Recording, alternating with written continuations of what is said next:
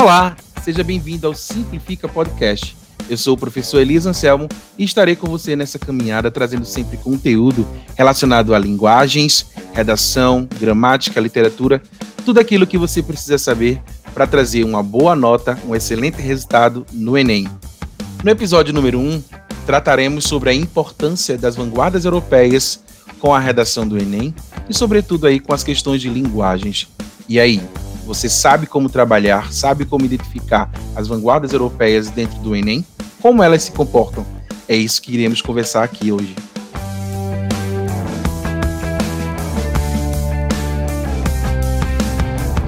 Para conversar um pouco sobre esse conteúdo, convidamos dois professores de linguagens, o Leandro Cabral, mestre em educação pela Universidade de Pernambuco, na linha de formação de professores, e o professor Romério Porfírio, especialista em linguística aplicada e ensino de língua portuguesa.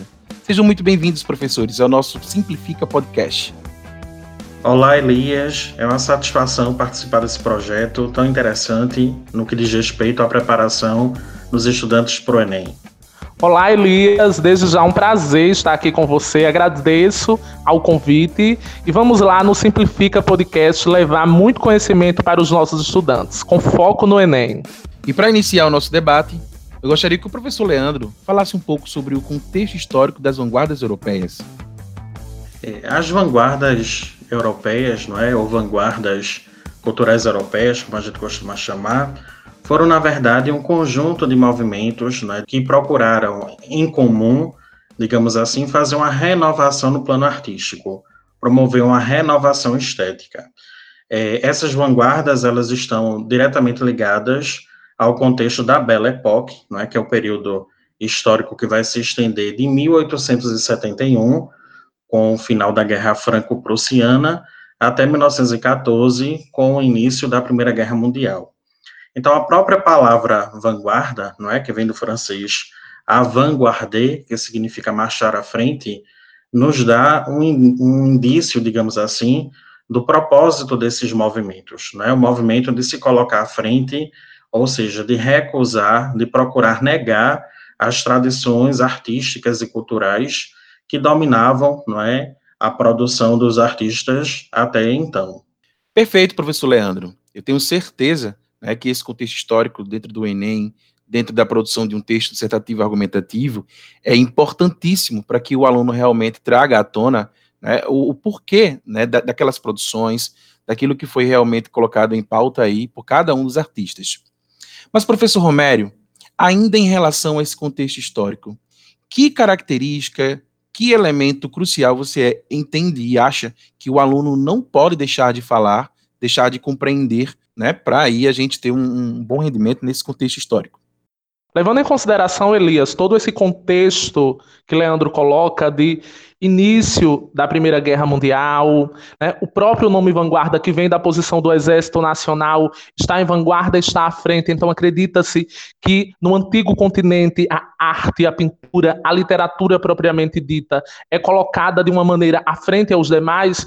Quando falamos de vanguarda, não podemos esquecer de alguns conceitos agressividade, antiologismo, o culto de valores estranhos, poderes mágicos, beleza caótica, anarquia, dinamismo e, sem dúvidas, principalmente, uma imaginação ilimitada. Falar de vanguarda é falar de um homem que pensa ilimitadamente. E por sinal, né, é interessante que se diga que essas vanguardas europeias elas terão uma influência direta no próprio desenvolvimento do modernismo no Brasil. Né? Artistas como, por exemplo, Anita Malfatti, que foram para a Europa estudar belas artes, demonstram na sua produção artística uma influência direta de vários desses movimentos que, que buscaram, né, como foi dito aqui, é, uma renovação no plano estético.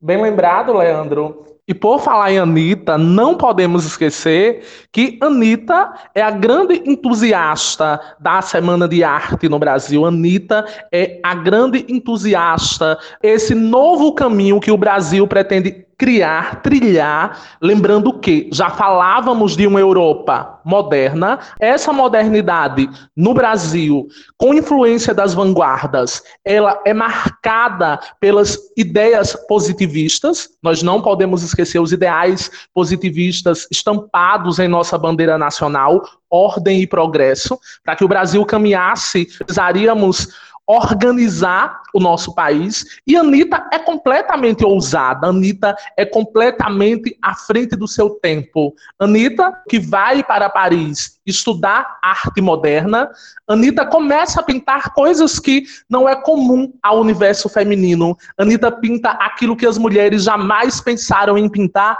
e ver em pleno início do século XX. Isso mesmo, professores. Inclusive, a primeira vez que se é utilizada a expressão arte moderna, né, aqui no Brasil, foi justamente na exposição da Anita Malfatti, né, ali por volta de dezembro de 1917 até janeiro de 1918. Professor Leandro, há uma informação, né, que se diz por aí nos livros didáticos que as vanguardas europeias elas foram movimentos de rupturas, né, com a arte tradicional. Como é que você enxerga isso? Isso mesmo, professor Elias. As vanguardas culturais europeias, embora constituam movimentos muito diversos, elas possuem esse traço em comum, que é o traço de ruptura, de procurar romper com os padrões estéticos até então prevalecentes na Europa. E esse, essa necessidade de promover uma ruptura vem justamente do contexto histórico e cultural ideológico marcado por grandes avanços, inclusive do ponto de vista científico, porque a Belle Époque vai ser justamente um contexto marcado por pela velocidade, pelo avião, pelos automóveis. Então, essa questão de avanço científico e tecnológico vai estar aí na origem, né, vai impulsionar o desenvolvimento de todos esses movimentos. Compreendi, professor. Então, a proposta era, de fato, libertar a arte e a cultura das amarras e parâmetros estabelecidos do passado. Perfeito. Professor Romero Porfírio, me diga uma coisa. Cada um dos movimentos da arte de vanguarda europeia tinha suas próprias características. A gente pode dizer que foi realmente aí a época dos ismos, né? Cubismo, dadaísmo, expressionismo. Como é que você entende essa situação?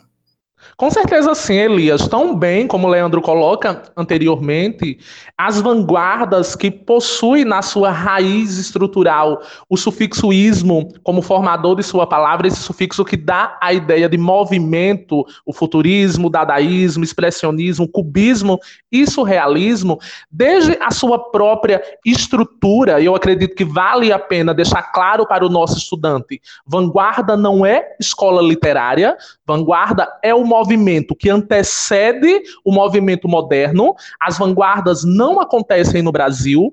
A própria vanguarda influencia diretamente a nossa arte, a própria vanguarda influencia diretamente a nossa pintura, nossa literatura, de um modo geral, e o movimento vanguardista, esse movimento que traz novidade, esse movimento que traz um olhar diferente para o mundo. Então, Elias, é, sem dúvidas podemos dizer que os ismos estão presentes sim fechando essa ideia de movimento. Movimento forte na Europa, movimento marcante na Europa, que influencia diretamente a construção de uma literatura nacional no início do século XX. Professor Leandro, as vanguardas europeias elas se espalharam né, por todo o mundo ocidental, influenciando inclusive a consolidação, se a gente parar para observar, da arte moderna em diversos países, como você a, a, acabou de mencionar, inclusive, incluindo o Brasil, né? as vanguardas como o cubismo, futurismo, dadaísmo, surrealismo, é que foram aí os principais movimentos das vanguardas europeias. É, como a gente pode entender o que você tenha como características né, que a gente pode trazer do futurismo no Brasil, até mesmo na própria Europa? Isso. Do ponto de vista cronológico, a primeira vanguarda cultural europeia a se desenvolver, digamos assim, a lançar as suas ideias foi justamente o futurismo de Marinetti, não é? O futurismo que tem aí as suas características diretamente ligadas à questão da velocidade. Então, para o futurismo, por exemplo, do ponto de vista estético, um automóvel seria muito mais belo do que uma obra de arte clássica, por exemplo. Então, a exaltação ao dinamismo, à velocidade, a esses avanços tecnológicos que aconteciam na sociedade europeia nesse contexto, não é, são o que há de mais, digamos assim, essencial para o desenvolvimento estético.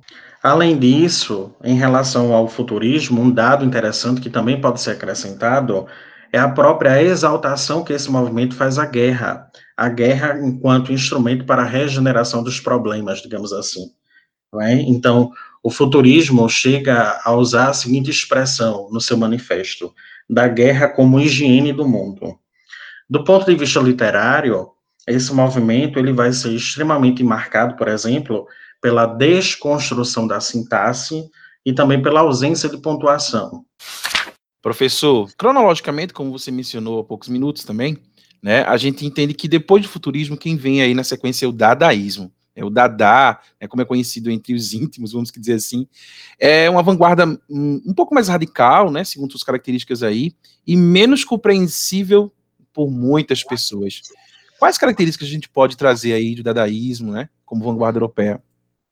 Exato, Elias. O dadaísmo, não é, de Tristan Tzara, de fato, foi o mais radical desses movimentos, né?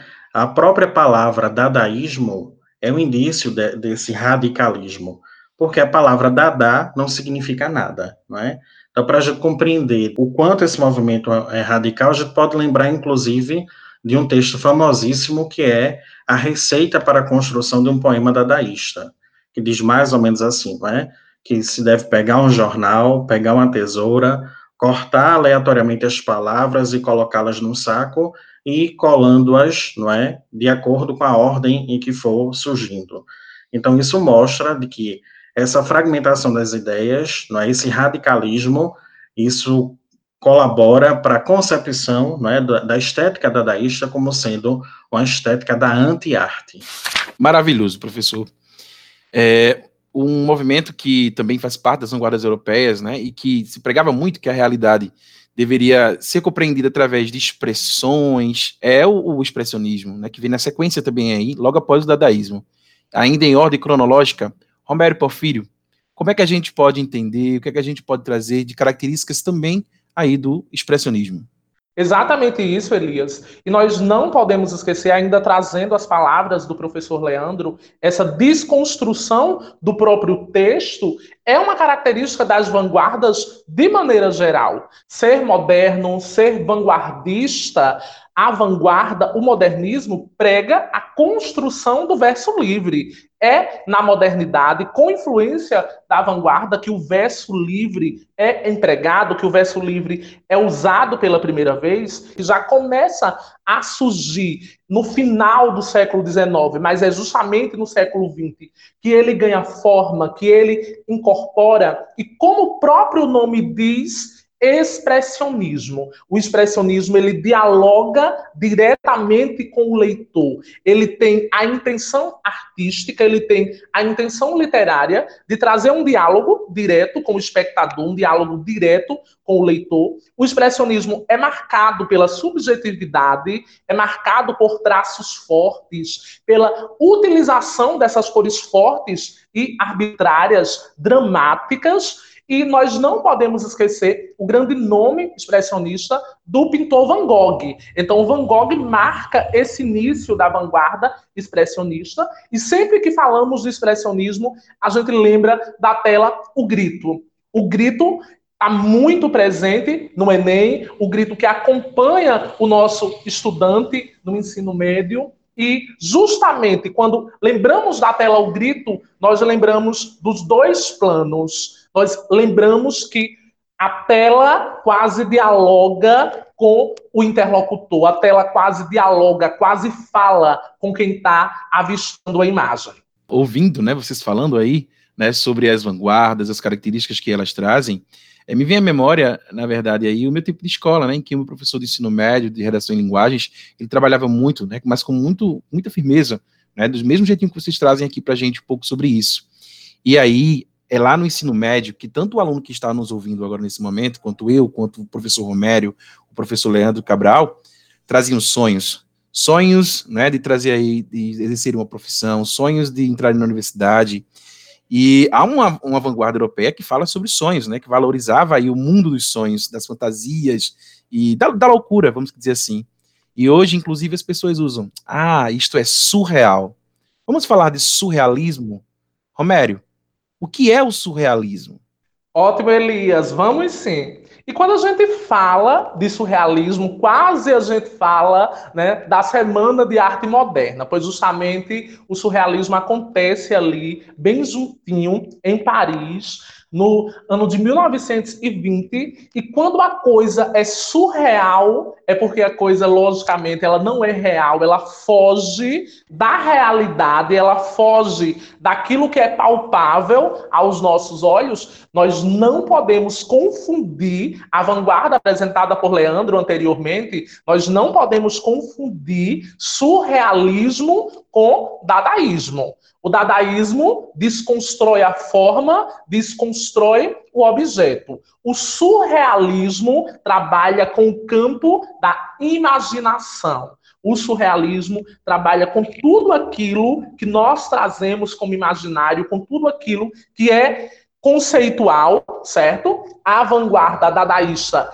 ela quebra a ideia conceitual, ela quebra as ideias dos conceitos dentro dessa perspectiva de nada com nada, já o surrealismo não o surrealismo apresenta uma realidade imaginária, uma realidade diferente, e a gente lembra da pintura O Nascimento de Narciso, e dentro dessa perspectiva, nós conseguimos perceber conceitos, porém conceitos que vão além da realidade. Já no dadaísmo, não. Acho importantíssimo que os nossos estudantes percebam a característica do surrealismo atrelada ao que é dadaísta. Dentro do surrealismo, o conceito existe, mas é um conceito que foge da realidade.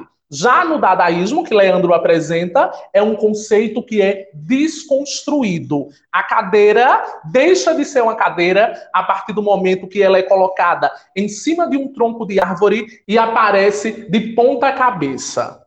Figuras distorcidas e sem relações com a realidade. Este é um lema do cubismo. Em sua visão, Leandro, como o cubismo contribuiu para as ideias das vanguardas europeias?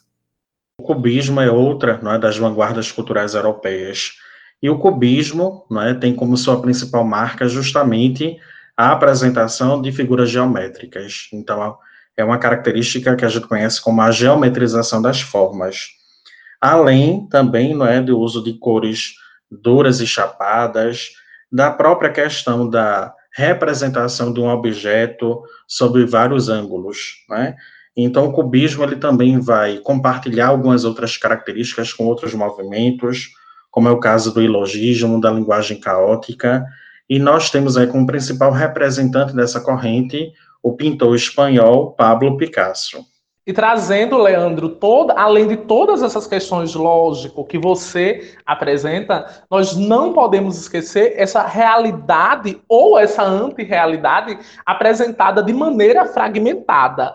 Uma das grandes características também dentro do movimento cubista é essa realidade que aparece fragmentada, essa realidade que aparece partida. Uma das poesias cubistas muito famosas diz que entre triângulos, losangos e linhas tênues, então nós percebemos que dentro do texto, em uma perspectiva do cubismo, além da fragmentação da própria palavra, além da palavra partida, certo? Nós conseguimos perceber fortemente a presença de traços geométricos, o que nós não podemos esquecer apesar dos movimentos vanguardistas ter características distintas, as vanguardas se misturam. E é nesse contexto de mistura que o nosso estudante, que o nosso candidato vai precisar perceber claramente a característica de cada movimento, como Elias coloca lá no início,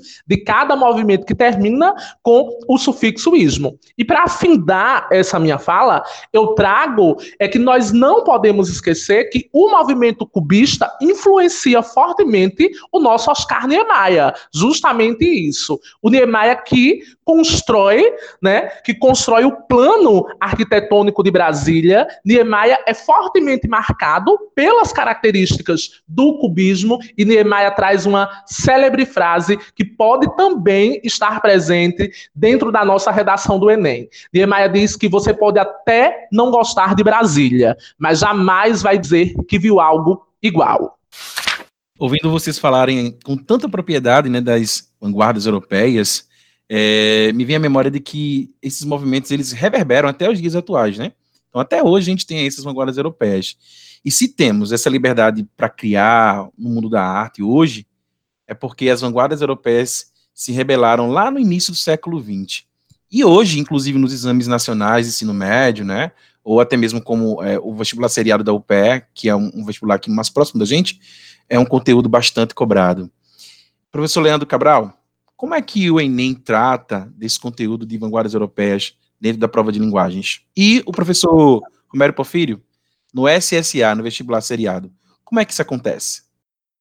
Na prova de linguagens, códigos e suas tecnologias do Enem, é uma prova que contempla conteúdos da área de língua portuguesa, da área de língua estrangeira, mas também da área de artes. É? Então, esse conteúdo de vanguardas culturais europeias, ele tanto vai se fazer presente nessa perspectiva mais literária, como também vai se fazer presente uma perspectiva mais das artes plásticas, por exemplo. Então, é muito comum que haja uma perspectiva de leitura de imagens, de apresentação de características para reconhecimento dessas características em determinada obra de arte. Então, o aluno ele precisa ter muita segurança em relação às características desses movimentos e também fazer uma análise prévia aí de obras de arte que sejam que carreguem, digamos assim, essas características para que se possa ter aí um resultado profícuo no Enem. E trazendo esse olhar que Leandro apresenta, Elias, o SSA não é diferente. Nós sabemos que dentro do SSA todo esse contexto será apresentado de uma maneira contextualizada, mas sem dúvidas, para aqueles estudantes que já conhecem a nossa banca da UPE, para aqueles estudantes que já realizaram o SSA 1 e 2, não podem esquecer que o SSA trabalha com uma prova mais conteudista, trabalha com uma prova mais focada no conteúdo propriamente dito. Então, ainda mais do que no Enem, sabemos que dentro da prova de linguagens do SSA, as características de cada movimento, elas precisam ainda mais, eu não estou dizendo que teremos uma prova conceitual, não é isso, mas nós precisaremos ainda mais entender dos conceitos, pois o Enem vai conseguir juntar as áreas do conhecimento, assim como o Leandro apresenta. E no SSA, as questões vão aparecer mais separadas. O que é característica literária aparece como característica literária, o que é característica artística, da arte propriamente dito, aparece como característica da arte. Mas o que o nosso estudante precisa? Dominar o conteúdo vanguardas europeias de maneira una, de maneira única, para que ele consiga se sair bem tanto na avaliação do Enem como no vestibular seriado da UPE. Muito bom, professores. Eu tenho certeza que os alunos que estão ouvindo nesse momento esse podcast estarão aí repletos de conhecimento sobre a, a, as vanguardas europeias, né? E tudo que vocês trouxeram hoje está muito solidificado na mente de cada um deles. Eu agradeço imensamente a presença de cada um de vocês neste momento e podem ter certeza que depois vocês voltarão comigo aqui para conversar sobre outras temáticas. Eu agradeço imensamente pelo convite, professor Elias. É sempre um prazer discutir arte, discutir literatura. Sucesso aos feras e até a próxima oportunidade. Elias, sem dúvidas, foi um prazer estar aqui com você, dividindo com Leandro esse grande nome da educação, esse grande nome quando falamos em arte, quando falamos em literatura. Agradeço muito o convite e aos nossos férias 2022 desejamos muito sucesso. E sem dúvidas estaremos aqui. Precisando, é só chamar Elias Anselmo, estaremos juntos construindo uma educação de qualidade e aprovando essa galera. Ah, e se você tem sugestão de algum tema que você gostaria de ouvir aqui no nosso podcast Simplifica, é só deixar nas minhas redes sociais a sua indicação. Foi muito bom ter você aqui. Até a próxima.